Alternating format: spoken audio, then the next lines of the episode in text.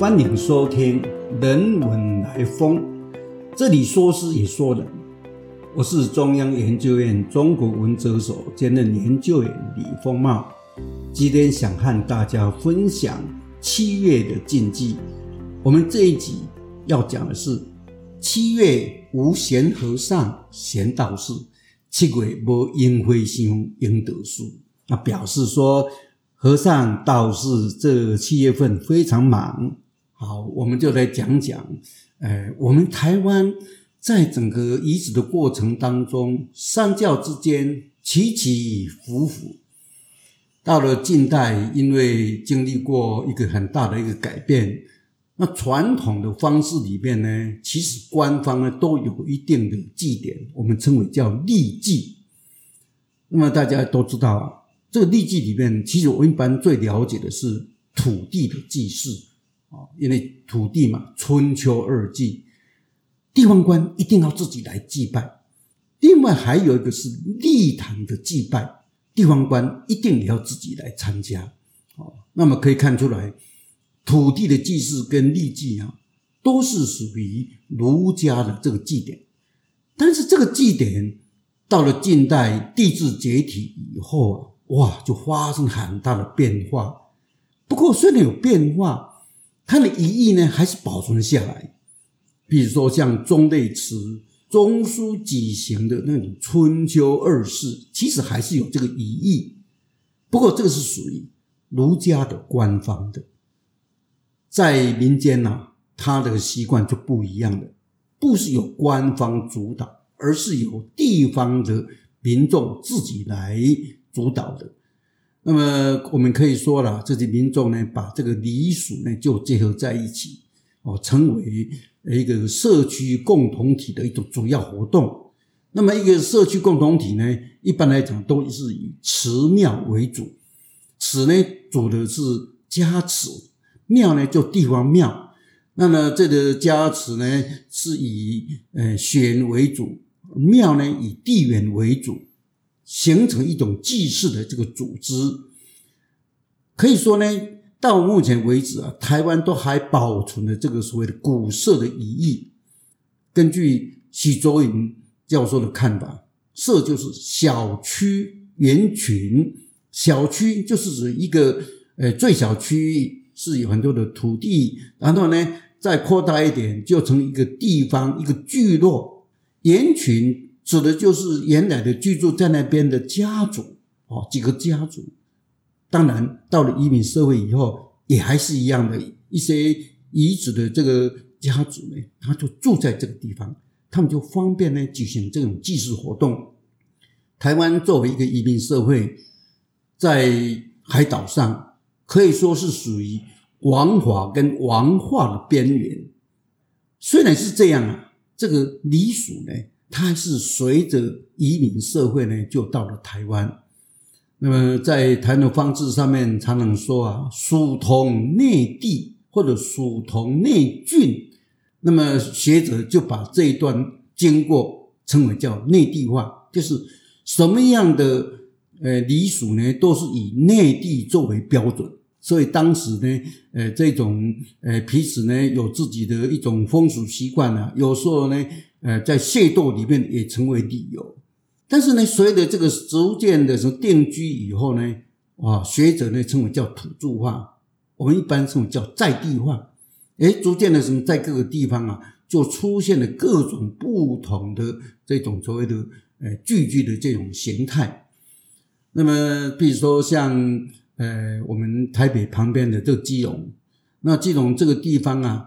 呃，有所谓的漳州人、泉州人，那么泉州人呃住在比较靠近山上的，因为什么？因为靠近海边，这边已经有这个所谓的漳州人居住了。那么因为这个祖籍地不同，这个泉州人、漳州人呢，种种原因，比如说因为用水的关系，因为各种所谓生产的方式，甚至于什么，因为这个语言。泉州腔跟漳州腔也是有点不一样，哎，所以有时候什么呢，就会有这种械斗的事情，这叫江砖饼，这个饼就是械斗啊，在历史上面发生过呃一些所谓的激烈的修饼然后就形成的什么呢？形成的一种所谓的伤亡。但是到了台湾是为了什么？要到海外来讨生活了。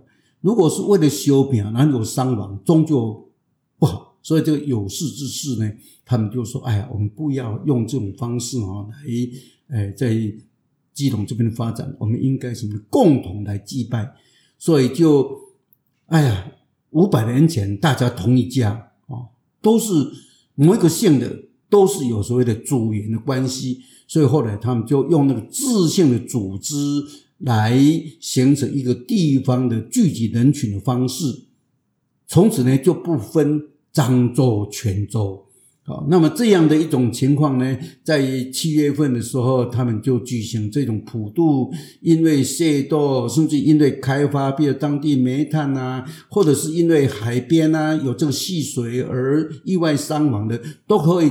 透过这种普渡的方式，然后让这些孤幽都有机会来接受施食，所以当地呢有庙谱，有街谱哦，是同一个行业的哦也会谱，甚至年年轻的所谓的什么呢？这些更年轻的都有，所以有各种谱都有。七月份到了基隆啊，你几乎只要什么，只要是礼拜六、礼拜天去哦，都会看到谱。哦，在门门口谱啊，在庙谱啊，在市场谱各地都有。换句话说，这时候呢，已经不分章权。我觉得用自信的这个组织构成一个技术的团体，可以称为一个小区新群，就是用技术的习俗来重新凝聚。我相信，在这个基层社会里面呢，这样的一种技术的职能啊。它成为一种所谓的文化载体，很难为其他所取代。那么，在客家社会有一个很有名的是义民节，那义民节呢是新谱。那当然，这一段历史的故事是跟这个林爽文啊、戴朝春的那个前后的这种历史的这种呃是变有关系的。那么当时呢，这个呃，在呃新竹啊、桃园啊，甚至苗栗这一带的这个客家人呢，他们也参加了什么呢？这种剿平啊，当时所谓民乱的这样的一种经过。那么当然，在一场战争当中，当然有很多是属于曝尸原野，所以等到什么呢？乱后呢，他们就要收去收拾这些遗骸。那据说。他们把这遗骸收了以后，用牛车，那时候的交通工具用牛车，用牛车呢就载，哎，载到了新浦这个地方，哎，这牛车就不动了，哎，他们觉得说，哎，刚好那个地方呢，呃，又有一个什么一个山丘，啊，想说，哦，可能他这些义民哦，他们想安葬在这个地方，所以我们现在去看这个新浦的义民庙，哇，这后面呢有两个大的这个。呃，一个墓堆的啊，一个墓堆，有个比较大，一个比较小啊，那么就成为所谓的义民庙。那么在这个时间呢，呃，透过这个义民庙的活动，那当然所有的是呢，这个邻近的几个客家村庄呢，他们都参加了，从原来的十几个逐渐的增加，现在差不多十五六个哦。那大家轮流哦，那么基隆呢是由自信来轮谱。那么新浦这个地方是由村落来轮浦，哦，那大家都知道，十几年轮到一次啊，哦，这个什么呢？大家都有能力。我在基隆讲，嗯，啊，隔壁谁啊？十瓦当啊，各不都领不领领他来筑起这个祭奠？哎，那这个什么呢？新浦这边呢，十几年轮到一次，他们什么也会隆重来举行，所以就一个很巧妙的社会机制呢。在地化形成的当地的一个祭祀的这么一个习惯，所以我们在报纸上面都知道哦，给人中元节哦，好的是到了什么呢？新浦这边呢去拜以民雅雅哦，以民也，所以从这边我们就可以知道，在地化以后，才真正成为台湾的七月的习俗。呃，我们过去有一句老话叫“李斯而求诸也”。那礼呢，在传统的礼仪里面有三个意思：礼文、礼器跟礼义。礼文就是仪式，仪式实践；礼器就祭拜的器皿跟东西，礼义是什么呢？祭祀的活动的意义。那如果以记忆来讲，这个礼义呢是不变的。虽然台湾早期移民是在帝国的边陲，但是一样的要祭拜，甚至随着移民可以移民到海外。哦，像这种的情况，像东南亚这一带，像呃马来西亚、新加坡等等都有。而且我觉得这些地方啊，他们反而保存的更好，因为移民必然有意外的伤亡，所以就透过了这种七月的这种普渡来保存古历。那么一个地方，呃，自然在地化以后，就有当地的这种共同开发的这个记忆啊。那开发的记忆当中，固然。有辛苦的一面，有痛苦的一面，但是呢，透过这种仪式的祭典，能够来做一些回复。那么，基隆的中原祭是这样子的。槟城有一个非常有趣的一个习惯，就是因为大家都知道，这个诶，在海外的华人，他们如果要维持这个华语华教，就必须要有能力来盖自己的这种校舍。所以呢，槟城的华人特别多，所以就这个原来他跟台湾一样，也是到了七月也会变啊，就是说，哎，我的这边办的活动比较澎湃啊，啊那边什么呢？可能是什么呢？又要比过他，所以修变。但是到了。他们建国以后呢，他们觉得说应该要注重这个华教，所以呢，这个街区跟神庙也组织一个中年联合会，透过联合会来把一些钱能够节省下来，来帮助华教。在地化以后呢，在这个三教当中啊，它会有一点变化啊，当然浮浮沉沉啊。那在台湾，呃，一般。早期的日本在做调查的时候呢，诶，他发现台湾有一些社会分类里面呢，有两个词，一个词叫做上九流、上九流，哦，下九流、下九流。然后在这上九流当中啊，排在最前面的是儒生儒士。不过和尚道士呢，也属于上九流。那主要的我们在民间常讲读册的，哦，读册就是读书。万里这种的，在社会上呢，都是属于比较高的一个阶层。那么和尚道士呢，他们要念经，要写书文啊，甚至于什么呢，在这个文字方面有一点发挥。而这两种仪式专家呢，他们主要的从事的就是所谓的宗教，所谓神道社教的这个部分。所以在台湾呢，经历过各种不同的变化，从清零啊到日本统治，特别在日本统治期间，他当然对于原来的地方习俗有些调查，但是有时候呢也会有一些压抑。不管是什么情况，这样的一种风俗习惯，并没有因此就中断。所以有些日本的调查者呢，还觉得说，哎，这个台湾的这样的一种习惯呢，还非常的有趣味，所以他们都把它做了一些记载。那么在道教的清赞中原里面呢，我们都会发现呢，有一个主尊，就是救苦天尊。有些人认为说，啊，道教它是一个他力的宗教。其实道教当然有他力的部分，但是也有自力的部分。那么在道坛里面呢？道士呢是作为人神的一个中介，他们通常会拜两个坛，一个是师，就是以张道陵作为他的这个祖师啊但是到了坛上呢，他事实上呢，他会变身成为救苦天尊。有些人会说，那道士也是人啊，他怎么能够赈济孤忧？主要的是什么？他会要变身。变身成为救苦天尊以后，他们认为救苦天尊呢具有不可思议的功德力，就可以普度孤忧。所以道教呢面对这个死亡的恐惧啊，可以说延续的早期的这种守过忏悔的这样的一想法。那么在宗教学里面就把这样的精神称叫救济。那么每个人在生前。当然都会有很多的犯过的可能性，比如说啊，因为对于天地不敬啊，因为对于生命的伤害，甚至于呢不敬父母、没有孝弟兄弟等等等等。那么道教呢，把这样的一种可能触犯的这种过错，称为所以犯、所未犯。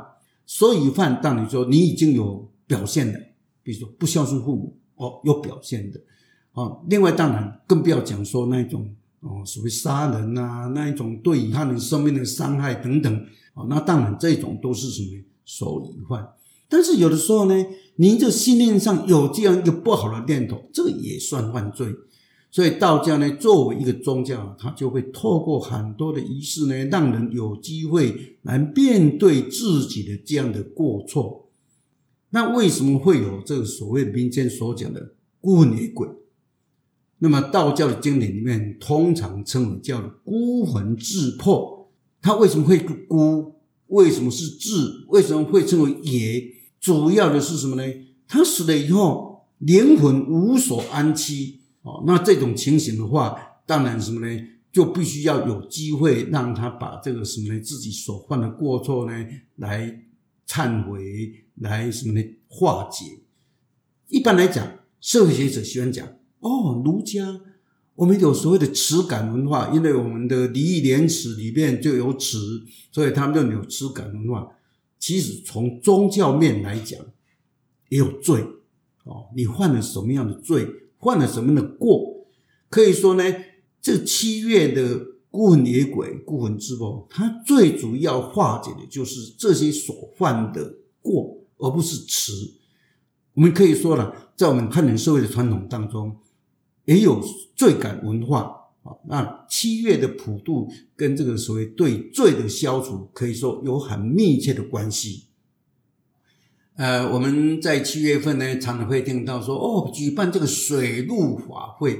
那这个水陆法会呢，当然什么呢？一开始的时候呢，我们会卡丁歌。呃，到了七月的时候呢，呃，庙啊，或者是这个地方呢，会到这个山林里边呢，找那个很高很很直的这种竹子，然后回来以后呢，会卡丁歌。那么树登高的这个作用呢，主要的是要招请。哦，这个所谓的孤魂，来就是把那个灯啊一亮了以后，那什么呢？所有的什么呢？阴光普照啊，那些什么孤魂都可以知道说，哦，到什么地方来的。那么这种呢，事实上都可以称为是广泛的招魂仪式。那来了以后呢，就会让他安排一些可以让他安息的地方，称为叫同归所，或者是寒林所。那每天呢？都会按照什么？按照这个固定的时间来奉饭，哦，来供养，让他们有吃的。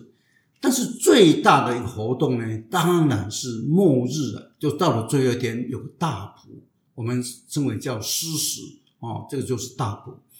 那当然到了这一天呢，在那个普渡城上面呢，就设了很多的这种呃食物，我们称为叫坡朵盐、普渡盐。那他们称为叫山珍海味的各种水陆居城。那平常这些孤幽呢，每天在同归所、寒林所这一天呢，就可以通到了普渡场。然后呢，这些道士也好，或者是呃大法师也好，他们就可以到坛上呢，然后做辨识化石的这样的一种仪式。那么这些招请来的孤幽呢，他们就在这个坛下呢，他们除了能够享受到这些食物之外，最主要的什么呢？可以听经闻忏啊。可以说这样的一种活动呢，它一方面又有对于利的惧怕的心理，但一方面也表现出来这宗教的慈悲啊，所以还有救苦嘛。那么道教呢，以救苦天尊。佛教呢，除了我们平常知道的有观音救苦，还有地藏王菩萨，这些都以救苦为主要目的的这些神尊。那么道教呢，他为了要让这些孤幽能够什么，能够在借这个机会啊，有机会来修复自己，所以他提出一个观念叫天医宴。那天医宴这个天医跟一般的什么这种人间的医。是有相同观念，但是对象不同。对象指的这些无形的啊，这些孤幽。那么这些孤幽招请来的，有些人身体呢会有伤残啊，有些人什么呢？可能身上什么呢？还有很多的病，那么要把它疗愈。那有些呢，呃，甚至于呢，还会什么呢？做有禅。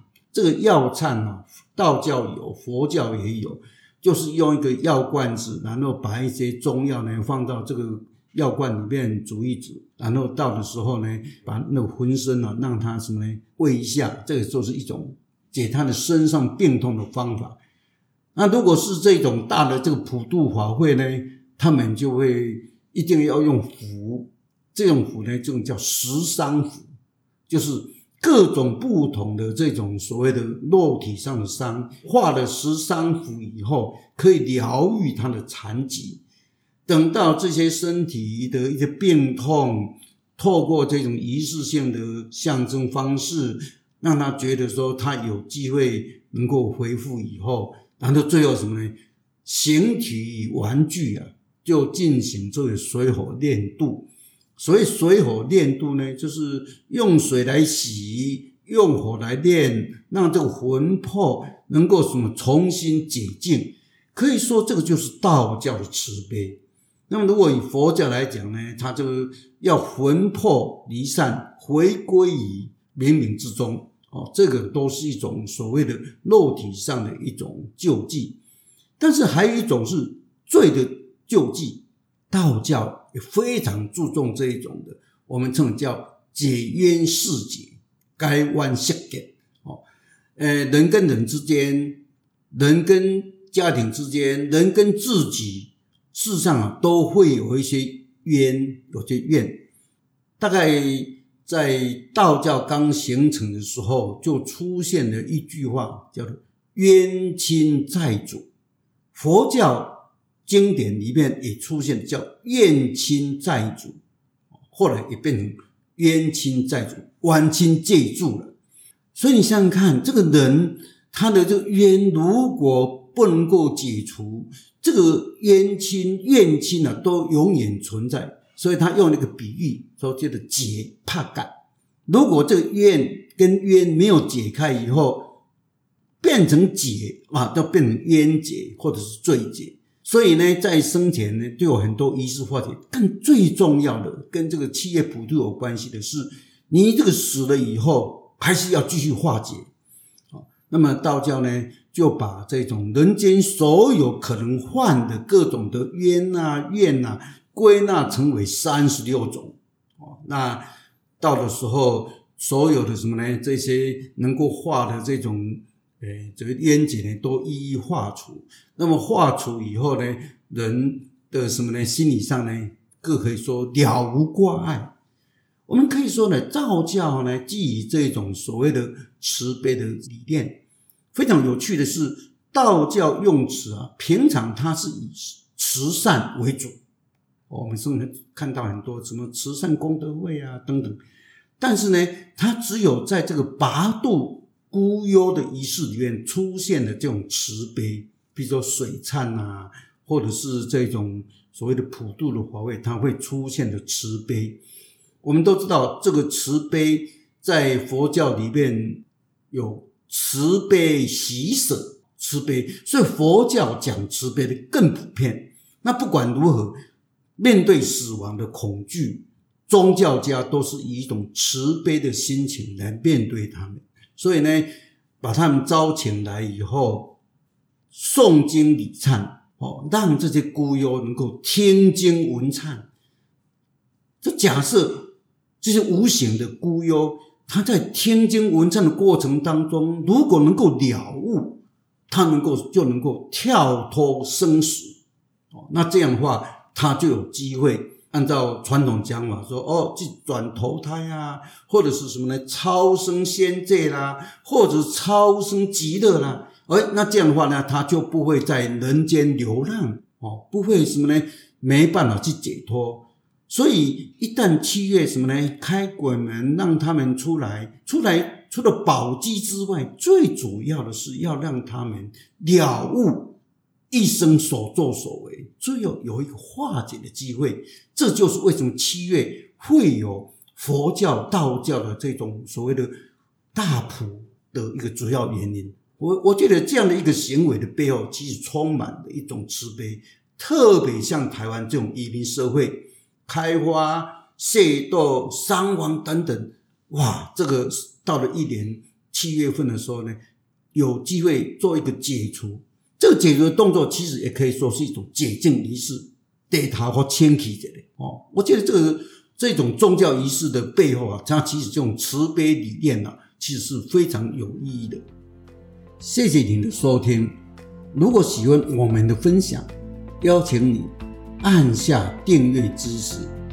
若对节目内容有任何想法，欢迎 email 到听众信箱与我们交流。